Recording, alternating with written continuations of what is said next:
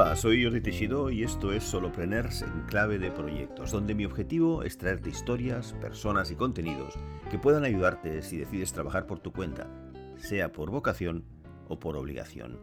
Hoy contamos con Antonio Rodríguez, que realmente para trabajar por su cuenta decidió un producto o servicio de entrada, pues nada, nada sencillo, porque se trata nada menos que la felicidad, la felicidad en el trabajo. Fundó Efficient Happiness, compañía que tiene actividad en España, Estados Unidos y México, pionera a nivel mundial en certificar, mejorar y optimizar el estado emocional de las organizaciones y llevarlas a su excelencia organizacional y humana, lo que llamamos estado de felicidad eficiente. Arrancamos con una frase que seguramente igual tú también has escuchado, una frase muy sencilla que a la que llegué hace tiempo que dice, la felicidad está sobrevalorada. ¿Qué opinas, Antonio? He oído tantas preguntas, he oído que si en vez de hablar de felicidad en el trabajo, se puede hablar, mejor sería hablar de compromiso, sería, hay gente que confunde la felicidad con la alegría, con estar contento. Vamos a hacerlo fácil porque al final, después de un tiempo investigando, un tiempo ya largo investigando, al final las cosas son mucho más simples. Primero, si te pregunto a ti qué es la felicidad, me vas a dar una definición que probablemente sea diferente a la mía. No lo sé. ¿Para ti qué es la felicidad? Falta de ansiedad. Bueno. Que no haya ansiedad.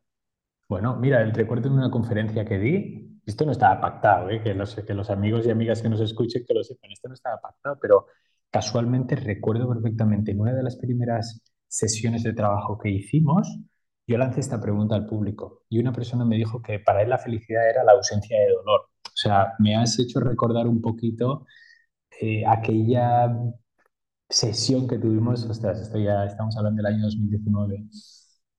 Al final, para mí es para ti eso es la felicidad. Está bien, perfecto y me parece, me parece genial. Para mí es otra cosa muy diferente. Para mí, por ejemplo, la felicidad es la construcción de una vida coherente a lo que tú eres, a pesar de que dentro de, esa, de ese camino haya momentos muy jodidos, haya momentos muy difíciles. Si lo ves, es muy similar, bueno, quizás no, no sé si lo sabes, ¿eh? pero para que los amigos que nos escuchan lo sepan, es muy similar a la concepción de felicidad que tenía Aristóteles.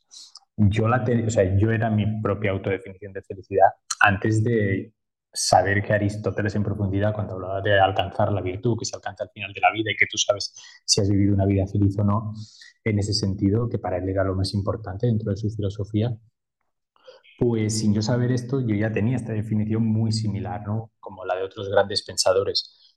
¿Qué quiero decir con esto? Que tú y yo, que estamos, solo somos dos personas aquí reunidas, tenemos dos definiciones de felicidad.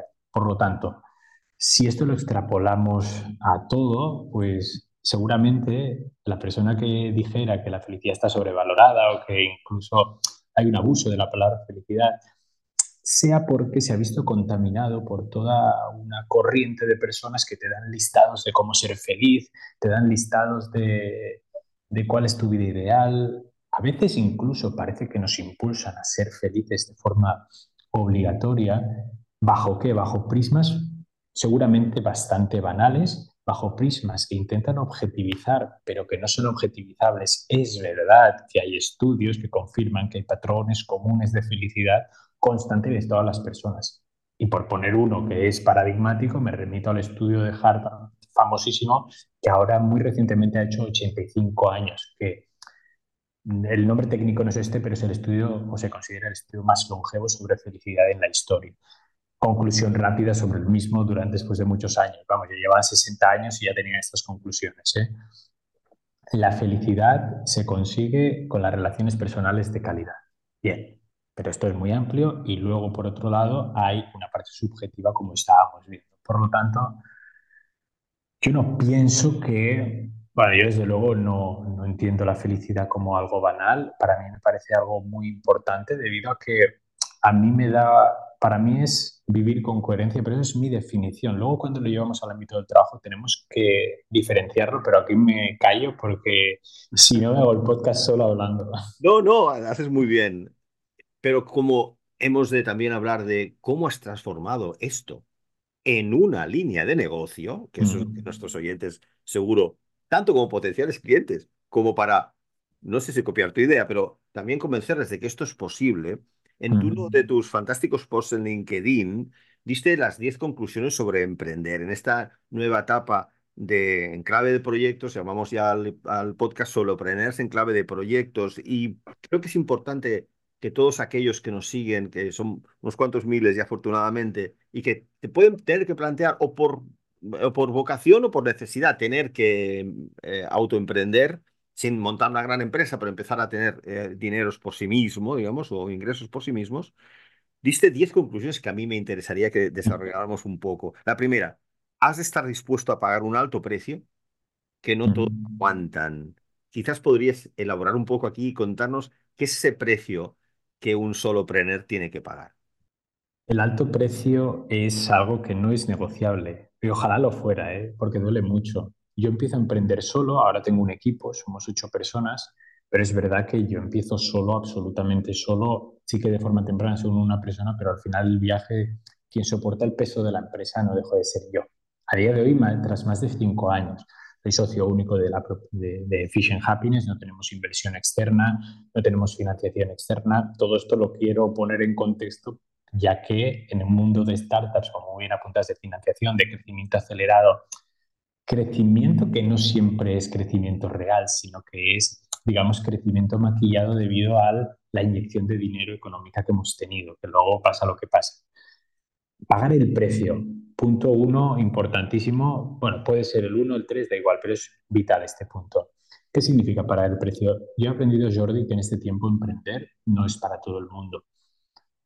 Y siendo humilde y honesto conmigo mismo, mejor dicho, siendo honesto conmigo mismo, tuve que hacer una cura de humildad tiempo atrás porque cuando yo empecé a emprender en ya 100% focalizado con ello, en octubre de 2018, yo pensaba que todos podrían emprender y que de hecho era una vía de libertad para muchas personas que se sentían oprimidas según lo que uno sabe, escucha, todos conocemos este tipo de perfiles.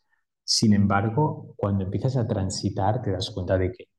Parte del precio que yo he pagado, y cuando digo yo hablo de yo, mi mujer, que al final es la persona que me ha acompañado en todo esto, y alguna vez he dicho que sin ella esto no hubiera sido posible, Precio. Uno, por ejemplo, desde el minuto cero, tú tienes que aprender que no vas a ingresar dinero. Depende del negocio que hagas. Es que cada negocio dependerá. Pero si no vas a ingresar dinero, tienes que hacer una planificación financiera.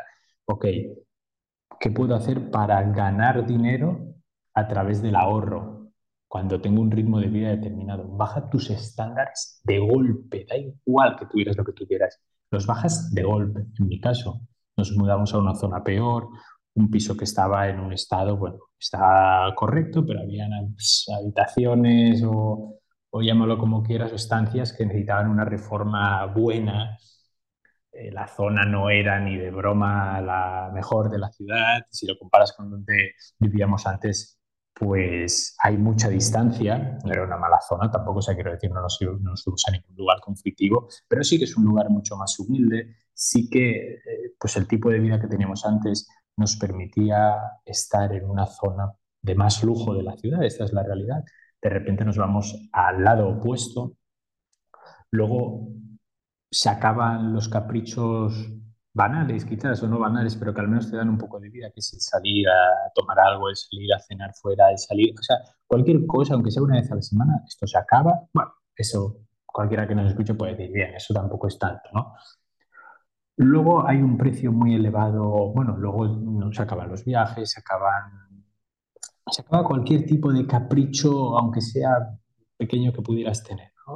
Luego hay un tema importante que cuando uno tiene una vida en pareja y sobre todo se acaba de casar, como era mi caso, uno cree que la vida va a ir a más. Es decir, pues vamos a tener pues, no sé, un piso más grande, vamos a ganar más dinero, vamos a poder hacer crecer la familia. ¿por qué? Pues porque la capacidad económica te lo da, es como parte de la evolución natural de la vida. Sin embargo, sucede todo lo contrario porque todo coincide al mismo tiempo. Te vas a un sitio peor, te vas a un sitio más pequeño, te vas a un sitio pues en donde te estás de todo.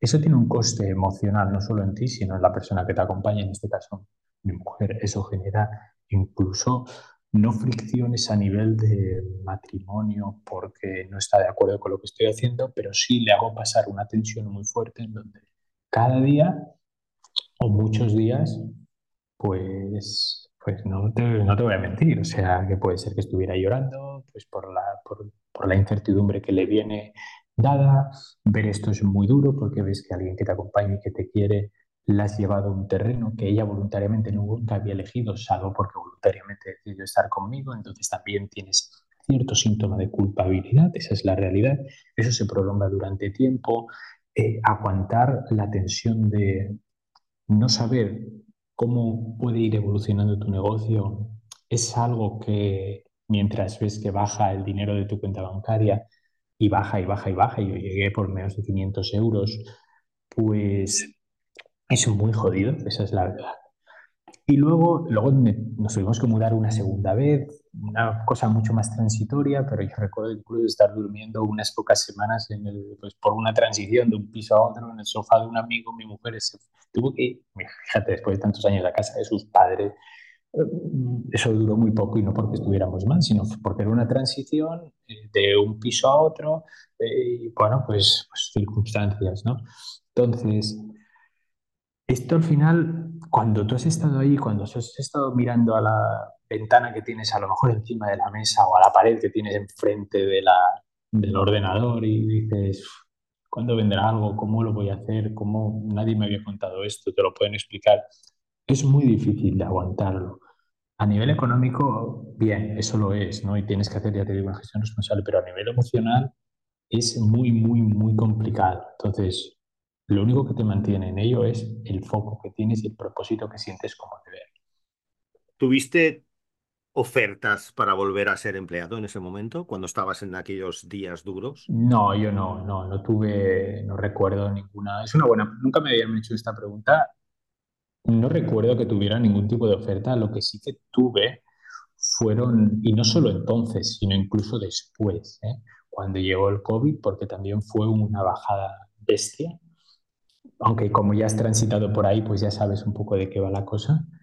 Nunca he tenido ofertas para volver porque creo que siempre en mis mensajes, al menos públicos, por lo que pudiera compartir, no tenía el alcance que tengo ahora en redes, pero en LinkedIn concretamente. Pero creo que nunca he dejado lugar a dudas de que no estaba abierto a ningún tipo de oferta como trabajador. Dicho esto, sí que he tenido personas en que en este viaje me han dicho que si la cosa no va bien, siempre puedo volver a mi trabajo de abogado en cualquier lugar. Y mi respuesta siempre ha sido la misma. Esa opción no existe en mi vida. La gente no lo entiende, obviamente no, pido que lo entiendan. Pero cuando tú entiendes que no existe un plan B, haces todo lo posible y más para que ese único plan salga, porque es como tu vida, es como tu lucha por la supervivencia en el, término más antropológico de la palabra. No, será muy popular esto en México, pedimos perdón a nuestros oyentes mexicanos, pero son las naves de Cortés. las quemó para que nadie...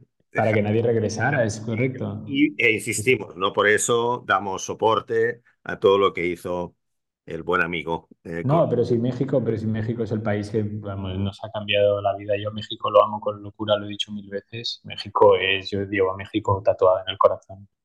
México, además de, amplísima cultura, mucho más de lo que, especialmente no sé, por aquello del franquismo, lo que pasó, que muchas editoriales fueron a México, muchos, además, eh, un interés en la cultura y en la lectura muy, muy importante. Pero no nos olvidemos de tu El segundo ya me lo has dicho, el dinero es lo más, más palpable. Pero ese alto precio afecta a la parte emocional y Antonio nos ha explicado súper bien lo que supuso. Pero ya el tercer elemento ya abre la esperanza. Parecen muchos años, pero si observas el largo plazo, en menos de la mitad del tiempo he logrado más dinero. Sí, claro. Bueno, este punto, ¿a qué hace referencia? Para poner también en contexto. Yo aquí hablaba, yo aquí hice una comparativa entre lo que yo había ganado en toda mi etapa como trabajador por cuenta ajena y en mi etapa emprendedora, empresarial. Y si tú comparas desde que yo empiezo muy, tempranamente a hacer prácticas, más todo lo que necesité para trabajar por cuenta ajena, que fue una carrera universitaria de cinco años, más el tiempo post-universidad, que fueron seis más, pues te das cuenta que en todo ese tiempo, el dinero que yo acumulé, vamos a lo palpable, el dinero que había en mi cuenta bancaria, fue, fue menor que el que tengo hoy en día desde que comencé a emprender. En momentos en donde ha habido sequía absoluta, insisto, porque el COVID fueron dos años que yo considero, bueno, yo y todos, que no han existido en nuestras vidas, que se han pasado así. Yo por eso digo, coño, es que llevo un tiempo ya. Yo creo que no, no lo pensamos, no hablamos de ello para, para, para, evitar el sufrimiento. No, pero, pero es una locura. O sea, no te sucede, Jordi, que es que de repente han sido dos años que se han esfumado, que han pasado muchas cosas a nivel social, pero se han esfumado de nuestra mente. Es como que nos han borrado estos dos años en todos los ámbitos de nuestra vida. un mal sueño, una pesadilla. Sí, un poquito así. Ha sido un poco así. Entonces, aún con esto, aún con esto, a día de hoy tengo yo más dinero acumulado. Oye, acumulado, bueno, yo lo reinvierto siempre mucho, ¿eh? pero ya a día de hoy tengo más ahorros, por, por una palabra, que cuando trabajaba por cuenta ajena. Y la lectura que saco de aquí es que en mi caso, a nivel económico, y hablo de yo, no de la empresa, esto es muy importante, ¿eh? o sea, hablo de Antonio Rodríguez. La empresa tiene sus finanzas, o sea, no hay que olvidar que o sea, yo no soy yo no es que sea un autónomo que, que, un trato, no, no, no. O sea, hay una SL montada que es Fishing Happiness SL y yo cobro de mi empresa igual que cobran mi resto de compañeros eh, que colaboran en los proyectos. Y hay sus gastos y sus proveedores. Pero el dinero que me ha proveído el trabajo de Fishing Happiness a mí de forma privativa ha superado, o sea, ha conseguido, ha conseguido que supere esto. ¿Cuál es la lectura?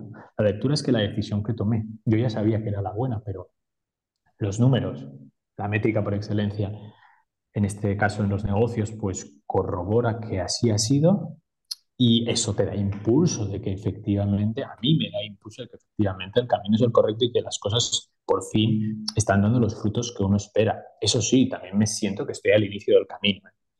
No, no, y tanto, y de eso, de eso debemos hablar, pero quiero seguir con el post porque me parece muy apasionante. Una forma de vivir y querría algo o un ejemplo o qué querías decir con esta de no es para todos y te vuelves un incomprendido social.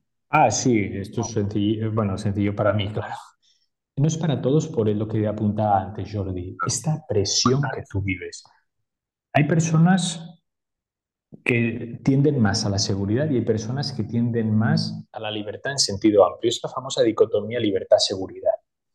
A más libertad, menos seguridad y a más seguridad, menos libertad. Y esto entiendas en el sentido más amplio de la palabra. A partir de aquí, que cada uno juzgue lo que más le conviene. ¿Tú quieres seguridad? Bien, bueno, pues quizás lo más... Tú quieres super seguridad económica, no quieres estresarte por nada que tenga que ver con la incertidumbre fruto de eh, pues la falta de capacidad económica para desarrollarte en tu vida de la forma que mejor estimes. Lo mejor en este país es que te hagas funcionario, porque eso vas a tener un sueldo, un, sueldo seguro para toda la vida si no haces fechorías y ahí tan pancho y cómodo. Bien, es una opción válida. ¿eh? Lo siento por eh, muchos amigos que tengo, además, y íntimos. Yo creo que el país no aguanta el nivel de, estructura. Bueno, eso, pues ya nos daría para otro podcast, Antonio. Eso nos daría para otro podcast. Yo estoy contigo completamente. Estamos hiper, no sobre, estamos hiperdimensionados, no tiene ningún tipo de sentido, por eso el déficit que tenemos es el que es. Pero eso nos daría para otra conversación. Pero lo, ponía como ejemplo extremo en el ámbito del trabajo de seguridad laboral. Pero claro, ¿qué libertad tienes? Tienes la libertad que te da un sueldo muy limitado, depende de qué tipo de funcionario seas, a cambio de pues, tener esa garantía. Pues, vale, bien, perfecto, no tienes, mucha, no tienes ningún tipo de capacidad de gestión más allá de lo que puedas hacer fuera de tu trabajo con, el, con los ahorros que te quedan o lo que sea a medida que tú te vas quitando estas capas, pues tienes más capacidad de obrar, ¿no? En el caso de ya emprender, ya no estás bajo una estructura, en unas reglas ni políticas de una organización, sino que te las creas tú para ti y como buenamente puedas a tirar para adelante con ello. ¿Eso qué implica? Eso como la frase de, que salía en Spider-Man. O sea, todo gran poder conlleva una gran responsabilidad. Tienes el poder de gestión de tu tiempo, de gestión de tus recursos de gestión de todo bajo las reglas jurídicas del país, pero ya está. Pero también la responsabilidad es de gestión de todo ello, valga la redundancia. Tiene la doble cara, libertad de gestión, pero responsabilidad de gestión. Y esta responsabilidad hace que vivas una incertidumbre hace que pases por unos procesos de miedo por no saber qué va a suceder, de los cuales no nos entrenan. No nos entrenan, siempre nos han enseñado a tener un trabajo seguro, siempre nos han enseñado a buscarnos la vida, a buscar cobijo. Nosotros, seguramente de forma natural, siempre buscamos la protección desde hace miles de años por un tema de supervivencia. Y emprender nos pone en situaciones muy tensas que te quitan todo eso. Porque tú tienes que salir cada día a cazar. Yo tengo que salir cada día a cazar. Ahora, por suerte, pues también me vienen las presas, ¿no? Por poner el símil, mis queridos clientes, que si escuchan esto se van a reír, aunque saben, que saben ellos que los quiero un montón. Las presas vienen a ti, o sea, ya no tienes que salir a buscarlas, ya no tienes que pasar noches en la intemperie, siempre que yo mercado lo hago. hay, mercado hay, Antonio. Mercado hay, pero entonces tú tienes que, y claro, hacer todo esto es un trabajo de tensión que no todo el mundo aguanta. Tú no puedes aguantar la presión de no saber qué va a pasar. Hay muchas personas que necesitan certidumbre sobre su futuro. Yo no, en ese caso. ¿Y por qué decía la otra parte que apuntabas? Era la de que te sientes un incomprendido social, es cierto, ¿verdad? Que era esta parte. Sí, la gente, la gente no entiende el tipo de vida que tienes pero ya no el tipo de vida, es el tipo de mentalidad. Emprender, al final me he dado cuenta que requiere de un crecimiento personal increíble. No puedes emprender exitosamente, y no digo facturar 100 millones, que eso es un símbolo de éxito, ¿eh? o ganar 100 millones, sino de gestionar tu tiempo como buenamente quieras dentro de tu emprendimiento y ser libre en ese sentido en la medida que puedas. No va tanto por ahí el dinero, sino para conseguir esto tienes que crecer personalmente y cuando creces personalmente implica saber que personas con una mentalidad que pudiéramos llamar mentalidad más pobre. No, me, no se me caen los anillos por decirlo, aunque puedo, no quiero demonizar tampoco, pero mentalidad pobre al final yo lo llamo a personas que por X circunstancias de la vida no creen que ciertas cosas puedan ser posibles, no creen que ciertas, tales como que, tales como que, tales como que tú puedas no tener un horario de ocho y media o nueve a cinco o a siete o a ocho de la tarde, que hay gente que no entiende tampoco que a lo mejor hay fines de semana que no trabajas, o sea, que trabajas. Hay gente que no entiende que a lo mejor, pues son las vacaciones y a ti te apetece estar trabajando. Cuando dices, oh, si las vacaciones es el momento bendito. Dices, bueno, pues es que, claro, mi estilo de vida es otro, pero porque lo vivo con mí mismo. Hay gente que no entiende que... Hay gente que no entiende y nunca va a entender que a lo mejor no te guste salir a tomar algo con alguien porque prefieres estar desarrollando una cosa que estás o estás acabando de editar un contenido o estás acabando de preparar una sesión que tienes, ¿no? Entonces, hay gente que, te, que, que no entiende que prefieras estar escuchándote un podcast a ver un partido de fútbol. Y además esto por familia, el fútbol me viene muy adentro, pero yo prefiero estar escuchando un podcast, pues, pues no sé, cualquiera de los buenos que hay ahora en España sobre emprendimiento, que a lo mejor era un partido del Barça. Y yo era super, yo lloré con el gol de Iniesta en Stanford Bridge, o sea, quiero Estaba decir... en imagina.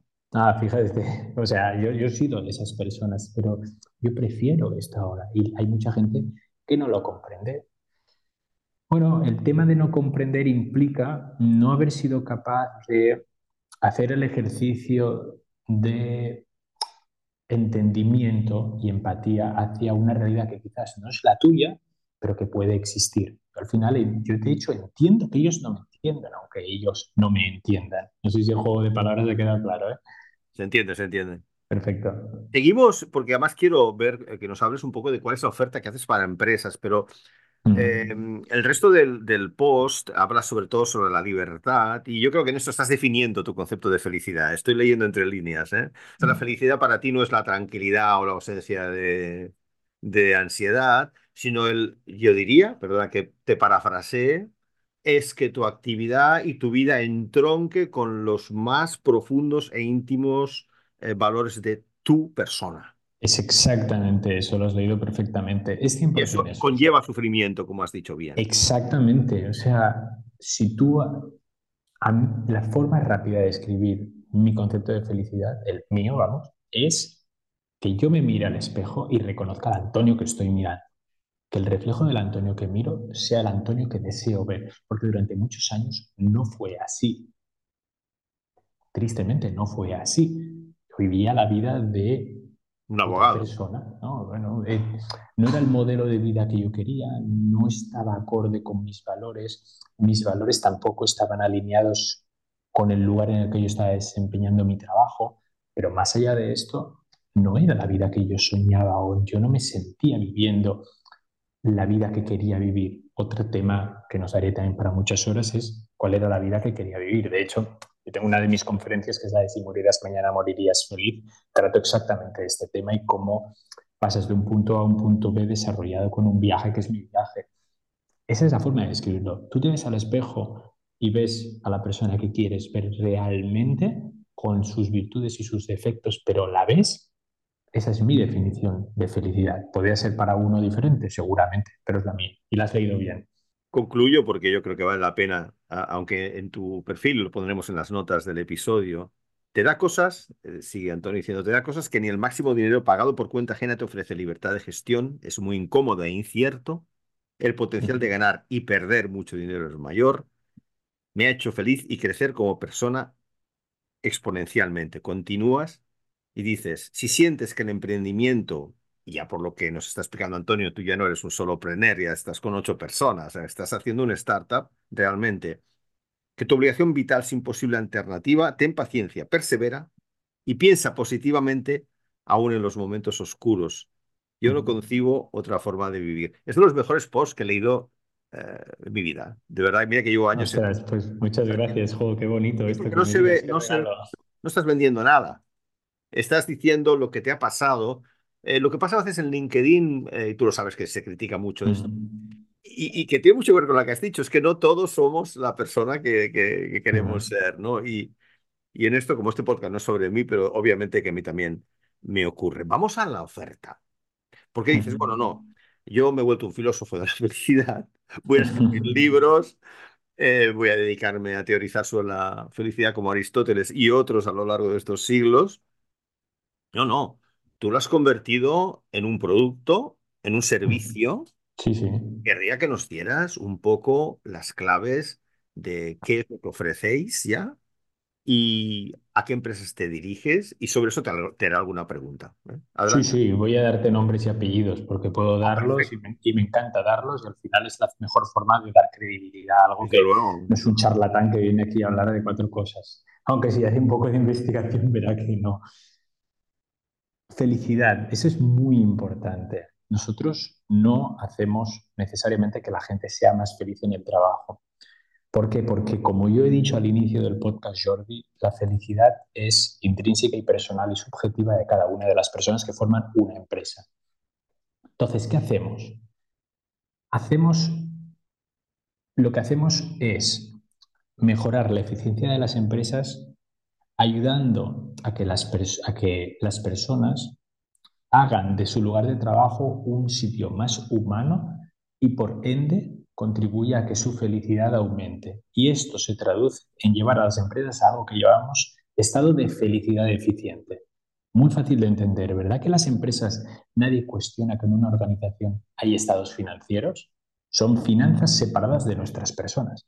¿Por qué si somos seres emocionales que trabajamos entre nosotros para servir a otros en el mercado? No hemos nunca pensado en que hay algo que también regula el funcionamiento de las empresas, que son estados emocionales empresariales. ¿Y por qué si los estados financieros los podemos optimizar para que los numeritos salgan y podamos crecer, no podemos también optimizar ese estado emocional empresarial que tiene una serie de dimensiones en las cuales nosotros influimos y nos influye y que hará que, y que, hará que los equipos de trabajo vayan mejor a través de nuestra propia actividad diaria, a través de nuestra propia forma de hacer y de nuestra propia forma de influir. Pues la optimización de ese estado financiero es el que bautizo como estado de felicidad eficiente, un estado en el que personas, negocios están alineados en una multiplicidad de áreas, áreas como cuáles, áreas como, el propósito a seguir, áreas como el reconocimiento, áreas como el diálogo, áreas como el cuidado de las personas, áreas como el conocernos entre las personas, áreas como la dignidad, áreas como la dicotomía vida personal, vida profesional, etc. ¿Cómo esto se? Bajo esta idea, que es muy romántica y muy bonita, es importante destacar dos cosas. La primera es que todos somos partícipes de ello. Quien tenga más responsabilidad, más capacidad de, quiero decir, más competencia y responsabilidad, tendrán más capacidad de influir en el resto, pero cualquier persona, con el mero hecho de relacionarte con otra persona, pues ya vas a influir positivamente o negativamente en ella, en la, en con la persona con la que interactúes. Y el punto dos es cómo esto lo tangibilizas. Esto es una idea teórica. ¿Cómo lo tangibilizas? Y yo dado las pinceladas de esas dimensiones, esas áreas de trabajo. Nosotros hemos desarrollado, y te hablaré de una primicia que ha nacido ahora con demanda de dos clientes que ya han entrado, pero que es diferente. Nuestro core de trabajo se centra en el programa de felicidad eficiente. ¿Qué es el programa de felicidad eficiente? Es un programa que dura el tiempo pactado con el cliente, no hay, no hay un tiempo mínimo, podría llamarse incluso una jornada eso es lo más mínimo. A ver, lo más mínimo que tenemos son las dos conferencias que imparto yo personalmente. Si murieras mañana, morías feliz, la que mencionaba antes, y luego felicidad eficiente, el poder humanizar tu trabajo, que además obtiene el nombre del libro que tuve la fortuna de publicar hace poquito más de un año. Eso es como lo más pequeño. Pero luego el programa de felicidad eficiente, el programa ejecutivo de felicidad eficiente, es lo mismo, pero el público es un poco diferente, se centra en que durante el tiempo que pactamos las personas que participan en el programa pueden ser el comité ejecutivo, el comité de dirección, los managers de este departamento, los managers de todos los departamentos, el equipo X de cualquier corporación, lo que sea. Ellos van a ir adquiriendo todas las herramientas para que desde su posición humanizar su trabajo, dar su mejor versión, poder brillar y contribuir, pero de una forma genuina y no yo vengo y te doy la explicación y ya, sino lo que hacemos es utilizando un método socrático puro y duro, hacemos que tú llegues a las conclusiones que queremos que llegues. Y las ideas emanan de ti. Por lo tanto, cuando algo emana de ti, y pondré un ejemplo, cuando algo emana de ti, lo que tú consigues es que la persona lo adapte como propio. El adaptarlo como propio, la puesta en práctica es mucho más fácil. Esto tiene un seguimiento. En la sesión siguiente se revisa, etc. Sucede la magia en esas sesiones, pero es que estas sesiones se complementan de las píldoras de felicidad eficiente, que son unos vídeos que te llegan de media, los programas llegan cada 15 días, te llegan al email sobre temas que se tratan, pues oye, como, pues, como tener conversaciones difíciles, eh, temas de cuestionamiento sobre relaciones con, con, las personas con las que estás trabajando, cómo puedo yo alinear lo que yo estoy haciendo con lo que a mí me están exigiendo si a lo mejor mis valores son diferentes. Por poner ejemplos, ¿eh?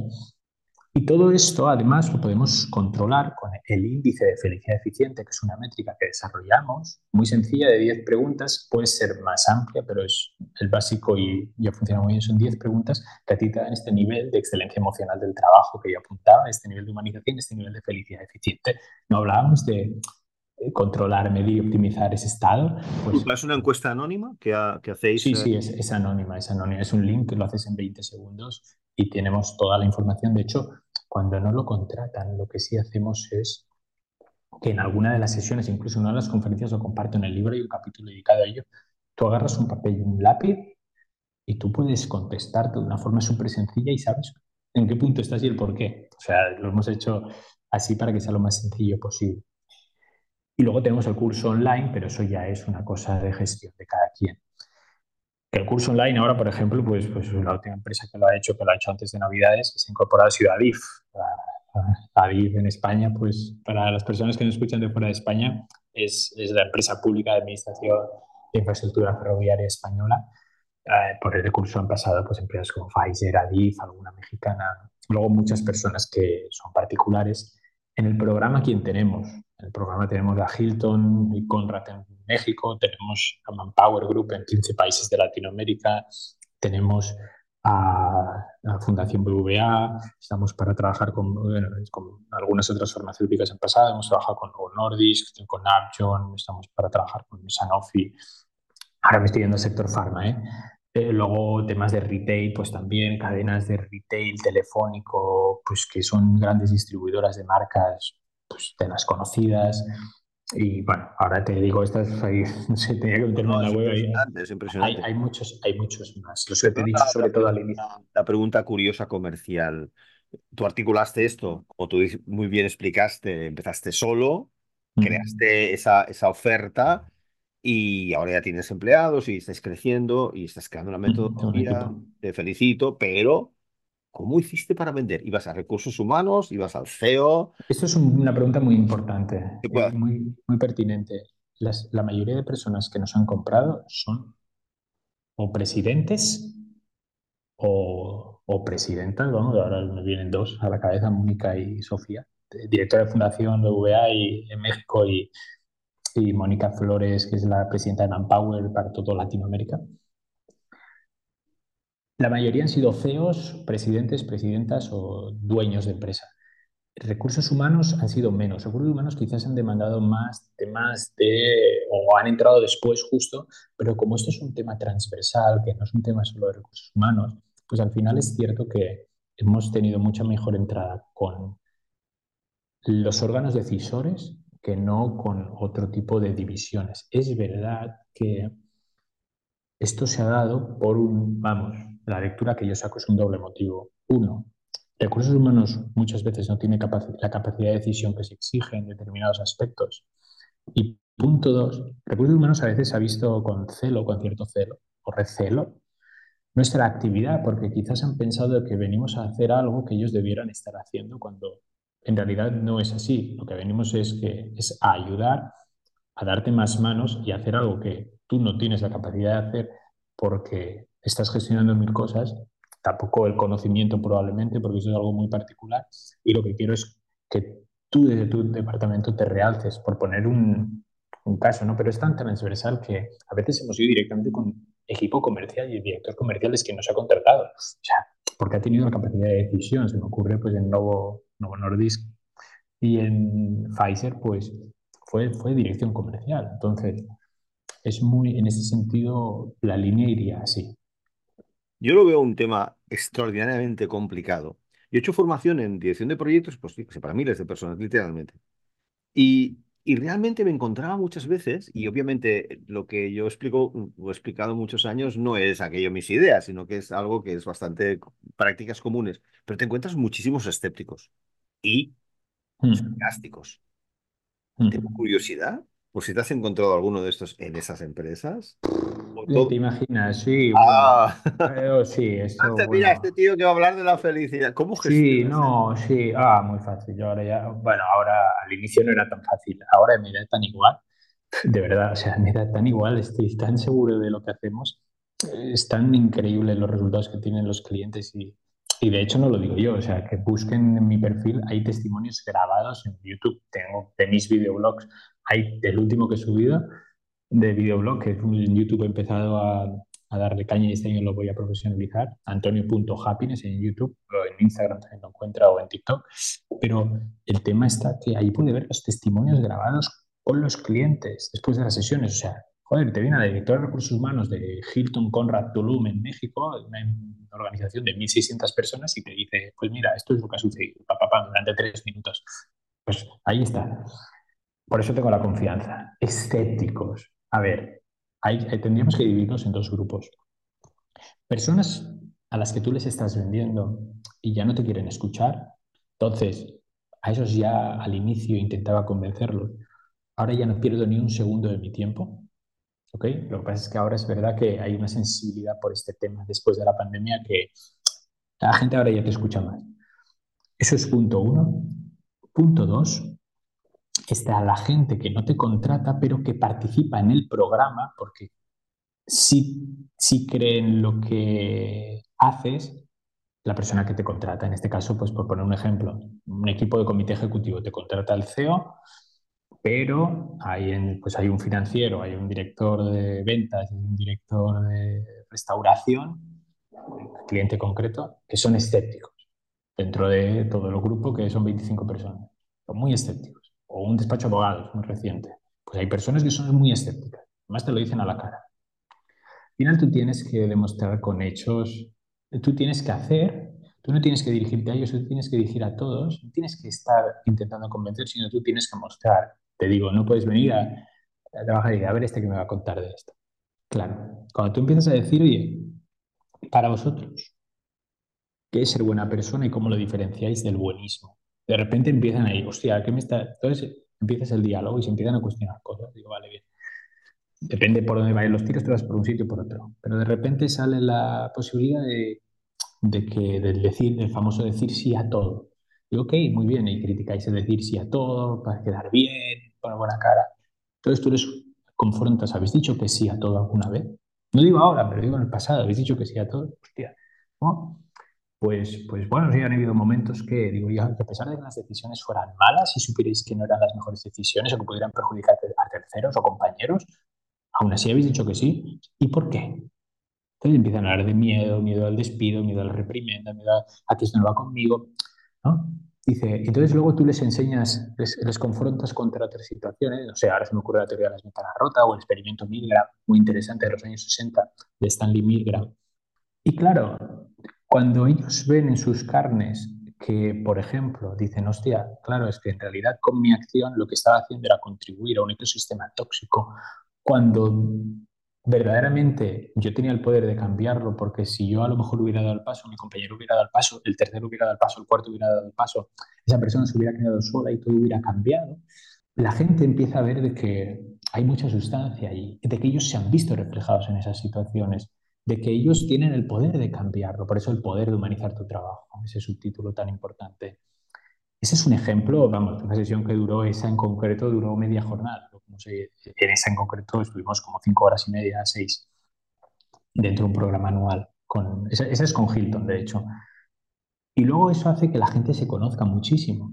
Y cuando tú entiendes que hay gente que tiene unas realidades que nunca las ha sacado, fruto de ese diálogo continuo, estos escépticos resulta que ven que esto no son pues en Cataluña lo decimos, ¿no? Flos y violas. O sea, ¿esto cómo sería la traducción? Esto, no es un mundo de rosas y de, y de colorines y de purpurina. No, no. Oye, esto es muy profundo, esto es muy trascendental. Por lo que dices, fomentas la relación entre ellos. Es decir, con tus talleres y con tus conferencias fomentas que ellos se conozcan. En las sesiones de trabajo del programa, ellos, claro, o sea, al final todo se basa en el diálogo. Es verdad que si son muy masivas, esto lo marca siempre el presupuesto, a más presupuesto, pues menos personas por sesión. O sea, depende de la dimensión de, miembros. Esto aquí entraremos en temas más técnicos a nivel de confección presupuestaria. Pero sí que mi idea es generar debate continuo. O sea, es un diálogo. Generas un diálogo. Cuando tú dialogas, escuchas. Y cuando tú escuchas, conoces. Eso debería ser. Pero yo soy tanto canarices que que cuando uno me dice una cosa, pues lanzo, hago que la pelota de tenis pase al otro lado de la cancha. Y que este se la devuelva y a ver cómo se la devuelve. Y a lo mejor un tercero, y si nadie levanta la mano, a mí me da igual. Llevo más de 10 años dando clase. Digo, bueno, pues tú qué opinas. ya a uno ya se le quitan las tonterías. Y, y no solo tú qué opinas, sino yo no doy mi opinión al respecto, pero si a veces tengo que hablar de temas profundos, soy el primero que se abre para hablar de algo. Pues como antes te he hecho he explicado la parte emprendedora inicial, cuando tratas la parte de alineación de tu vida con lo que estás haciendo como punto uno para empezar a circular, yo, yo, cuento mi historia con profundidad y cuento cosas íntimas que aquí quizás no han salido por tiempo, pero las cuento. Pongo fotos de entonces al lado de un tendedero allí tecleando. O sea, suerte que algunas me arrepiento ahora no haber documentado más eh, a nivel fotográfico o vídeo. Entonces, eso hace que también la gente se haga. Y al abrirse, la gente comparte y al compartir la gente se conoce. Luego llega un comité de dirección y te dicen que hay un antes y un después respecto al programa, porque antes era tensión, antes era barrer para casa, antes era egoísmo y ahora es apertura, ahora es conexión genuina, ahora es que si nos aumentan los objetivos presupuestarios de la matriz, varios millones de dólares o varios millones de euros, pues antes hubiéramos dicho, bueno, bueno, esto es muy complicado, ya tenemos nuestro trabajo, y dejas solo a quien da la cara ante la matriz, y ahora es, yo voy contigo, vamos con todo, y yo también, y yo también, y yo también. Y va esto, y va, y va además que te digan, hemos cerrado el mejor año de facturación de nuestra historia, porque confiamos entre nosotros. Hay cosas que sabemos que no estamos de acuerdo, pero pasa algo que la gente define como magia, y yo no tengo la palabra más allá de decir esto. Entonces, es un poco la forma de trabajar y la forma de gestionarlo. ¿Cómo concluye el programa? ¿Entendido cómo se concibe? la, última parte de la conclusión, el programa tiene dos formas de concluir. O sea, la parte final del programa siempre es el legado que queremos dejar. Hablamos del legado, ahí lo dejo, ya es suficientemente profundo como concepto, pero claro, ya hay una evolución muy fuerte. Depende del tiempo, claro. si el programa es más corto, pues el tiempo ha sido menos. Pero siempre esa es la última parte del legado y ahí, y ahí hay dos opciones. o nos damos la mano y adiós muy buenas, o con ese equipo de trabajo normalmente lo que sucede es que lo vamos escalando en equipos y con los equipos que hemos trabajado pues hacemos un mantenimiento cada X tiempo. También sucede algo increíble que es con muchas personas, esto es tan profundo al final y tan, no sé, es una locura que estableces cierta relación de amistad o relación de amistad con muchos de ellos, o con todos. Y te piden ellos que cada X tiempo, en vez de tener un programa, en vez de una sesión, pues una sesión mensual con las píldoras que te llegan cada 15 días, una constante conexión de trabajo, pues oye, hacemos una, ahora nos vamos a ver una vez a cuatro o una vez cada seis meses para hacer una sesión recordatoria de todo lo que hemos visto y cómo estáis en esta situación, ¿no? Vosotros, pero mientras tanto lo escalas a otro equipo, pues porque ha ido tan bien en este que hay que bajarlo. Y esto normalmente, cuando se hace este sistema, se empieza quizás por quien tiene más responsabilidad, luego se baja quien tiene menos responsabilidad, pero también gestiona para que todo baje en cascada, porque al final esto no es solo para ellos y las personas que están dentro del programa, sino es para que tú generes con tu equipo un entorno de trabajo increíble. Y por ponerte un ejemplo también concreto, me acuerdo que el responsable de mantenimiento de una empresa nos dijo el director de mantenimiento, además, llevaba bastante gente porque era un tema, era un tema grande de viviendas, etcétera, que decía, es que ayer hubo un follón por la noche aquí, eh, donde estábamos, un tema grande y en circunstancias normales en el pasado pues me hubieran llamado y me he enterado del follón esta mañana. Digo, ¿y por qué no me llamaron? Digo, hombre, no, porque joder, eh, tú estabas durmiendo, estabas fuera de trabajo, nosotros ya podíamos, teníamos capacidad de hacerlo. Y lo que también se busca es la autorresponsabilidad de cada una de las personas. Es muy importante. Esto no es un patio de colegio, no somos niños, aunque muchas veces lo parece. Cada uno tiene que gestionarse a sí mismo. Eso es súper, súper importante. Y ese tipo de, ese tipo de conductas, no se me ocurre otra palabra, ese tipo de conductas las llevas a cabo cuando sientes que emanan de ti. Y eso es lo que al final, al cabo del tiempo, ves que las consecuencias son súper positivas a nivel humano y obviamente también a nivel económico para los equipos y la empresa. Es difícil hablar de precio para la felicidad, pero tengo curiosidad como consultor, ¿qué cobras por horas, por resultado, proyecto cerrado? No, no, no, no, no cobramos por, resultado, no, no, por resultado no se cobra. No, esto al final los, los programas se construyen consensuadamente con los, eh, con los eh, clientes. Los construimos consensuadamente con los clientes. No me gusta jugar al juego del gato y el ratón con el precio. Ah, pues mira, yo te digo tanto y tú me dices cuánto y tal. No me gusta. Ah, lo hice ¿eh? y que a mí me, me quemaba muchísimo. A veces hay que hacerlo, que te voy a contar a ti como consultor. Pero, pero no, no cobramos por horas. Al final, yo lo digo abiertamente, hay sesiones que, o sea, por ejemplo, hay jornadas de trabajo, pues, que me han pagado, y esto lo puedes poner ahí para que sea el clickbait, ¿no? Hay sesiones, hay jornadas de trabajo pues, pues que me han pagado desde 8.000, 10.000, 15.000 euros, que dices, hostia, esto para España es, una, es alto. Sí, es, es, alto. Bueno, ya, pero, pero, pero al final llegas ahí. Producto tiene esa calidad. al final, cuando, cuando tienes clientes que te lo pagan y, y, luego repiten y luego sigues, y aquí estoy hablando de cosas concretas, ¿eh? de sesiones diarias de trabajo, o sea, no de una sesión de una hora. mis conferencias están a unos a una media de pagada de 4.000 euros y me consta que en España pues hay gente muy de esta conocida, pues me han dicho, ah, pero, pero da igual, o sea, yo ahora ya no estoy centrado en el mercado español, no, no estoy por esto. Yo, esto es la parte de la felicidad evidente, pero hemos construido proyectos desde 10.000, 15.000, 20, 40, 50, 60.000 euros. Depende del proyecto, depende de la duración del mismo, depende de las horas, de las horas a implementar Depende de todo. O sea, no vengo yo, te voy a dar tres sesiones y te voy a cobrar 50.000 eh, euros. No, no estoy en esa. No soy, no soy, no soy este Jordan Peterson o tal vez Shahara eh, a nivel de precios. No, eh, los clientes al final es cuando construimos el proyecto decimos, oye, ¿cuánto hay disponible? Ok, pues podemos hacer ese tipo, lo podemos estructurar así y tal, y podemos meter más personas, ¿no? Te dado precios, rangos muy bestia, muy, muy, muy, o sea, el, el arco es muy bestia.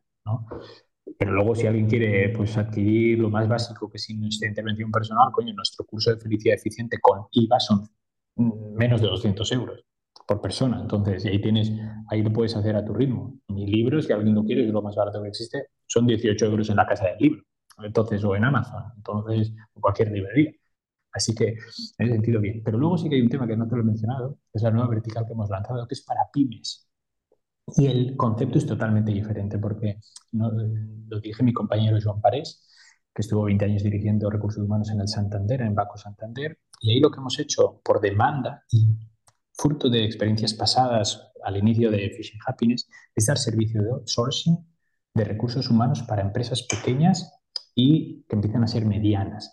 Ahí el tipo de precio es totalmente diferente, es muy adaptado, es hipercompetitivo, hay una cuota mensual que va desde los mil y poquito hasta los dos mil y poco, más una parte inicial. Y entonces ahí tú haces un acompañamiento para construir todo lo que recursos humanos desde las personas, para las personas, con esa filosofía eh, nuestra de Efficient Happiness. Eso es algo muy específico a nivel de precios y de mentalidad, es totalmente diferente, pero ha habido demanda y lo hemos lanzado ahora mismo.